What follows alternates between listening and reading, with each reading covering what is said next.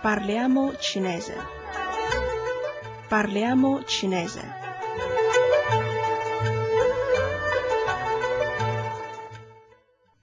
State ascoltando Radio Cina Internazionale. Nella lezione precedente vi abbiamo illustrato la posizione dei sostituti interrogativi nella lingua cinese. Oggi vi illustreremo i nomi propri dei cinesi. I cinesi utilizzano due nomi, come gli italiani. I nomi propri cinesi si compongono di due elementi, il cognome che precede e il nome che segue. Per quanto riguarda i cognomi, i più comuni sono un centinaio. Gran parte dei cognomi è costituita da un unico carattere, come Zhao, Wang, Zhou e Li, mentre il nome è costituito da uno o due caratteri. Nei nomi propri cinesi Wang Xiaoming e Li Fang, ad esempio, Wang e Li sono cognomi, mentre Xiaoming e Fang nomi. Prima di tutto proviamo insieme le seguenti espressioni. 这是汉字吗? Questi sono caratteri cinesi. 这是汉字 sono caratteri cinesi. 这是什么字? Che caratteri sono questi? 这是 中国 sono i caratteri per Cina.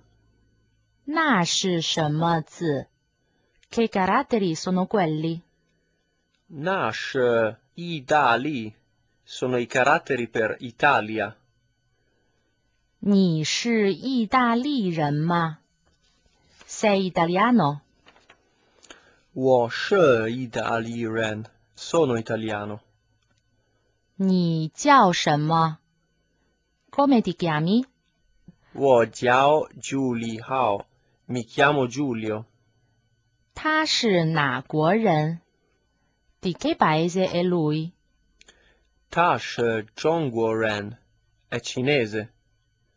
他叫什么? Come si chiama? 他叫 Li Xiaoming, si chiama Li Xiaoming. Ora ripetiamo il seguente dialogo. 这是汉字吗? Questi sono caratteri cinesi.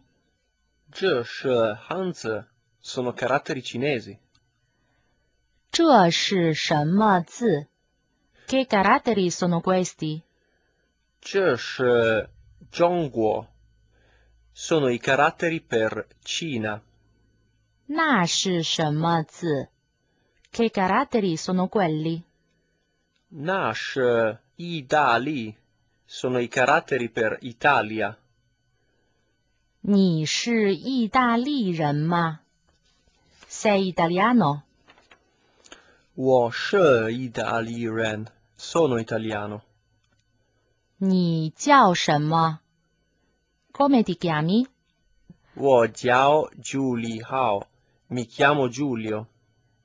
他是哪国人? Di che paese è lui? 他是中国人 è cinese. 他叫什么? Come si chiama? 他叫 Li Xiaoming, si chiama Li Xiaoming. Ora ripassiamo insieme i vocaboli di questa lezione. Jiao, verbo, chiamare, chiamarsi. Ciao. Ciò, pronome, questo. Ciò. Hanzi, sostantivo, carattere cinese. Hanzi. Zhongguo, sostantivo, Cina. Zhongguo. Italia, sostantivo, Italia. Italia. Na, pronome, quello. 那 Na, pronome interrogativo, quale? 哪 Qui a Radio Cina Internazionale, amici ascoltatori, vi abbiamo illustrato i nomi propri dei cinesi. Grazie dell'attenzione e ci risentiamo alla prossima lezione.